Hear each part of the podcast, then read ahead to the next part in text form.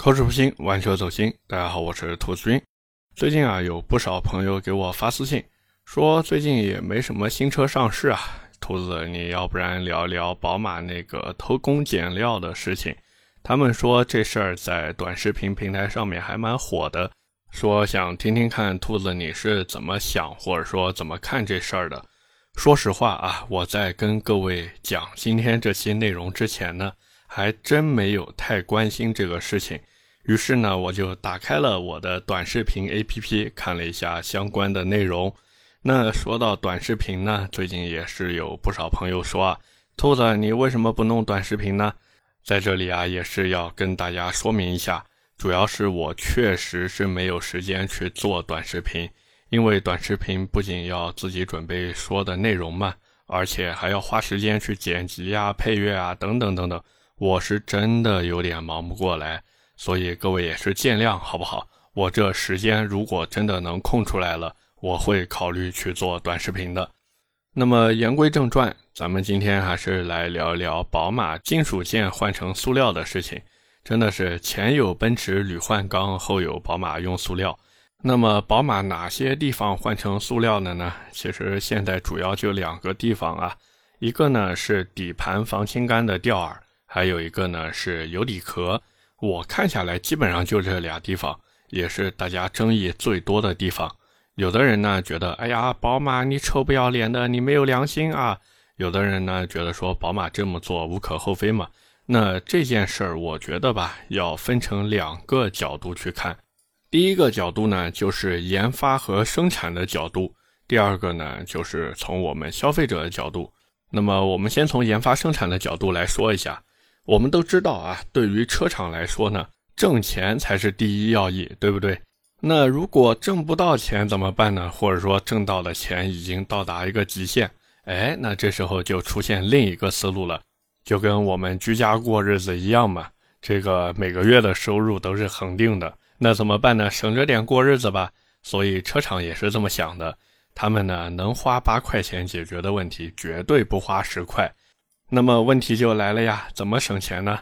最直接也是最靠谱的办法，就是去寻找成本更低，但是呢也可以作为代替的材料。就比如说过去啊，有的车子呢，它的发动机气门室盖都是冲压的铁壳子，后来呢，随着发动机需求的提升，就被换成了铸造的铝合金。这个其实一路发展都很正常，对不对？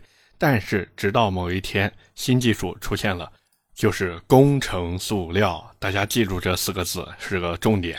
这个工程塑料呢，也能承受上百度的高温了，而且在实验的时候呢，发现，哎，它这个强度好像也不错啊。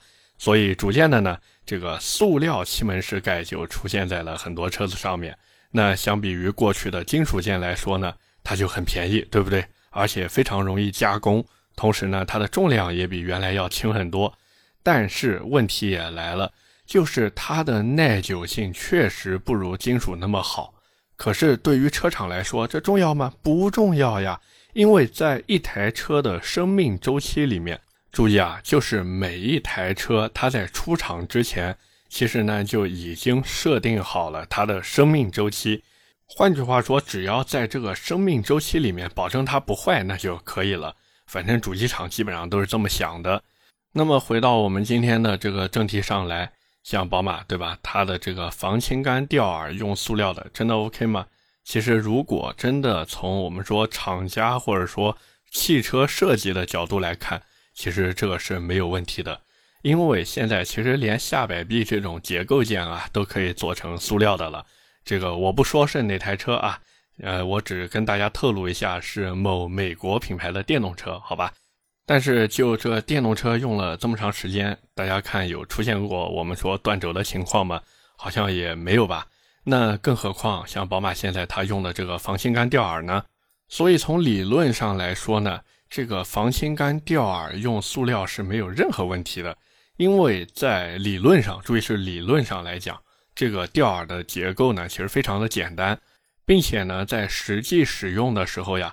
它也只会受到轴向的拉力和压力，各位也不要纠结这个轴向的拉力和压力是什么，你只需要知道这玩意儿受力真的不大就行了。而且呢，这个受力其实是非常容易用电脑来进行仿真的。况且啊，这个防倾杆的粗细呢，其实就已经决定了这根吊耳的受力范围了。那对于家用车来说呢，大多数家用车它的防倾杆都不会很粗，对不对？所以它这个吊耳的受力呢就非常非常小。那哪怕我们退一万步讲啊，很多人其实就算这个东西断了，他开车都感觉不到什么变化的。而且哪怕这东西断了，其实也不会影响驾驶的安全性。像之前我身边有些玩奔驰 AMG 的朋友，真的就是跑个赛道就把这玩意儿给干断了。结果自己也感觉不出来，还是换机油的时候才发现的。所以，如果单从理论上来说的话，宝马给它的防倾杆吊耳用塑料真的没有任何的问题，并且呢，哪怕是我们说悬架部件啊，其实用塑料的真的不算少见。像在四十多年前的时候，科尔维特啊，五菱的美国大表哥，他其实就已经用环氧复合材料来做板簧了。包括沃尔沃的 SPA 平台，它的车子呢也是用玻璃纤维塑料啊，去代替传统意义上我们说后悬挂的那个螺旋弹簧。各位如果有在2014年以后呀买过沃尔沃的，其实可以自己看一下。假如说你车子用 SPA 平台做的，你可以看一下后面真的是一个玻璃纤维塑料做的。当时呢，其实也引起过一阵舆论的争议。觉得这个悬架部件对吧？用塑料是不是有点太脆了？但是结果还好，大家也没有说看到大规模的断裂事故呀，或者什么相关的召回信息。但是有一说一呢，这个沃尔沃自从换了这玩意儿以后呀，整个的后排乘坐体验是真的大不如前了。那么言归正传啊，回到这个塑料上来说呢，其实塑料这个东西它真的是一个很宽泛的词。像我刚才说的这个工程塑料啊，它的分类呢其实也非常的细，因为根据使用场景不一样呢，它的这个整体的性能其实也是不一样的，所以我们不能简单的说塑料一定不好。那通常来说呢，塑料的东西它能提供更好的阻尼和滤震性，但是注意了，这个东西的前提是要保证结构强度和使用寿命的，不能说啊哪个车厂领导一拍脑门说我们用塑料吧。然后底下人立马好，于是就开始找个塑料玩具厂，比如乐高啊什么的去开模量产，不可能的。包括哪怕真的用塑料件，其实呢也是要经过测试以后才能上市售卖。这个成本啊还有风险呀，汽车厂商真的其实都已经算清楚了。因为假如真的出了问题要召回啊或者什么的，甚至出了一些我们说安全事故。那这东西对吧？不管是国内国外都能罚死你啊！那些律师们对吧？最喜欢接这种案子了。包括像现在网上热议的这个宝马五系，其实这车早在二零一七年的时候就已经有人拆解过了。那个时候呀，其实就已经发现这个所谓的塑料连杆的问题了。但是各位看看，五年多过去了，对吧？卖了那么多宝马五系。好像也没有大规模爆发这种控制臂连杆断裂的案例吧？是不是？那可能聊到这边就有人会说了，哎，为什么宝马这个五系用的是塑料的，这宝马 M5 就用铝合金的呢？哎呀，这个道理真的不用再讲了吧？因为性能车它用铝合金，主要是因为它的动力强，那悬挂在设计的时候呢，考虑的强度会和家用车不一样。所以这也是为什么五系用塑料，M5 用铝合金的原因，就是因为车辆的等级定位包括性能都不同。况且，假如说真的想要去发现这个拉杆之间的差距有多大，不是说简单的拍个视频，然后发在网上跟大家说，你看呀，这是塑料的，哎呀，你看呀，那个是铝合金的。你应该拿两根宝马的拉杆，一个金属的，一个塑料的。去拉力机上面做拉伸试验，然后得出断裂前的受力情况，之后呢，再根据这个得出一个结论。我觉得这才是一个我们讲理性科普的办法，是不是？你说这拍个短视频，然后发到网上去煽动一波情绪，这真的不可取，不可取。那么聊完这些以后呢，其实我知道还有人纠结另外一个问题，那就是宝马的油底壳变成塑料这件事儿。在这呢，也是和大家简单的聊一聊，像宝马现在全系的发动机油底壳呀，其实各位看了也就知道，只有 N20 的发动机一个是用的塑料的材质，其他的宝马发动机其实用的都是铝合金的油底壳。那为什么 N20 会用这个塑料油底壳呢？很简单嘛，省钱嘛，对不对？顺便呢也做做实验，看看这东西到底好不好。那宝马后来发现，哎，这玩意儿好像不好用，算了算了，还是换回铝合金吧。所以，如果你当年买了这个搭载 N20 发动机的宝马，你会发现这个漏油简直就是一个通病。因为这个塑料的发动机油底壳呢，长期在高温环境当中工作，它这个塑料材质肯定会产生形变，然后漏油嘛。但是注意了。实际上，这个 N20 的宝马发动机油底壳有两种材质。如果说当年你买的是四驱版的车型，那你用的其实是铝合金油底壳，因为这个车子上面啊有架过桥的半轴设计。如果还是用这个塑料油底壳呢，它的支撑性会比较差，所以你会发现，哎，它用的是铝合金，准确来说用的是铝镁合金。所以这也是为什么很多 N20 车主呀。他自己后期发现，哎，漏油了，于是呢就换一个铝合金油底壳的原因。但是呢，这边还是要强调一点，就是宝马的这个发动机吧，它这个油底壳不管用塑料的还是用铝合金的，其实多多少少都会漏油。常见的呢就是发动机油底壳它不是有一个橡胶密封垫吗？这个橡胶密封垫老化以后呢，油就会渗出来。反正假如大家真的发现了这个问题的话，及时进行一个修理就可以了，没多少钱的。那么除了这个，我们说发动机油底壳以外呢，还有一个就是变速箱油底壳。这个呢，确实值得好好说道说道。因为大家现在把火力全都集中在了宝马身上，觉得宝马就不应该用塑料的变速箱油底壳。哎，那我就想问一句了，这个变速箱是宝马造的吗？不是呀，变速箱是采埃孚的呀。而且，采埃孚的变速箱其实早在十多年前就已经用上了塑料油底壳，不仅在宝马上面用，在奥迪、路虎、玛莎拉蒂、阿尔法罗密欧、长城这些都有在用。所以各位感兴趣呢，也可以去查一查有哪些车型吧。反正你看，只要是用采埃孚变速箱的，基本上都是塑料油底壳。所以这就导致一个问题，那就是但凡用了采埃孚变速箱的。假如你有一天发现，哎，我这个变速箱油底壳漏油了，那你就不能简简单单的换一个密封圈就了事，你还得把那个油底壳给一起换掉。那这时候你在哪边换呢？很多人都说，那我去 4S 店换吧。结果跑到 4S 店一看，嚯，这价格简直离谱。其实任何 4S 店，当你过保以后进行一个维修啊，它的价格都是非常非常的高的。因为这个过保以后的保养维护呢，其实就是 4S 店我们说一个利润来源嘛。当然，各位也不要觉得说就光宝马修车贵，其实各个品牌它的 4S 店那个修车价格呀，我感觉都挺黑的。只是不管怎么说呢，这个油底壳这个东西啊，它用塑料的呢，在宝马上面，它的发动机油底壳只有 N20 这一代用过。那至于变速箱的油底壳呢？这个大家如果真的介意的话，其实可以去外面换一个铝合金的，我觉得这个是没什么问题的。更换的费用呢，基本上就是千把块钱吧，有的地方会再便宜一些。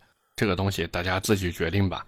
反正不管怎么说呢，我是觉得啊，不管是底盘结构上面用到这个塑料件，还是说变速箱油底壳变成塑料的，这个真的是一个正常操作。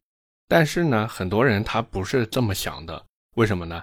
因为在大多数人的思维里面，他觉得我花这么多钱去买宝马了，那你宝马不管怎么样，你还是用的是个塑料的产品。那塑料的东西，它成本对于你宝马来说是更低的，对于我们车主来说，它的寿命是更短的。换句话说，就是你宝马明明是为了降成本，才用了在设计寿命上可以达到设计强度的塑料件。那如果用原先的金属件，是不是能够做到实际寿命远大于设计寿命呢？那对于我们消费者来说，设计寿命这个东西其实是完全没有价值的，真正能使用到的寿命才是我们关心的。并且如果说买车的价格没有变，使用的寿命可能变短了，而且换件的成本还提高了，我肯定是要骂你的呀。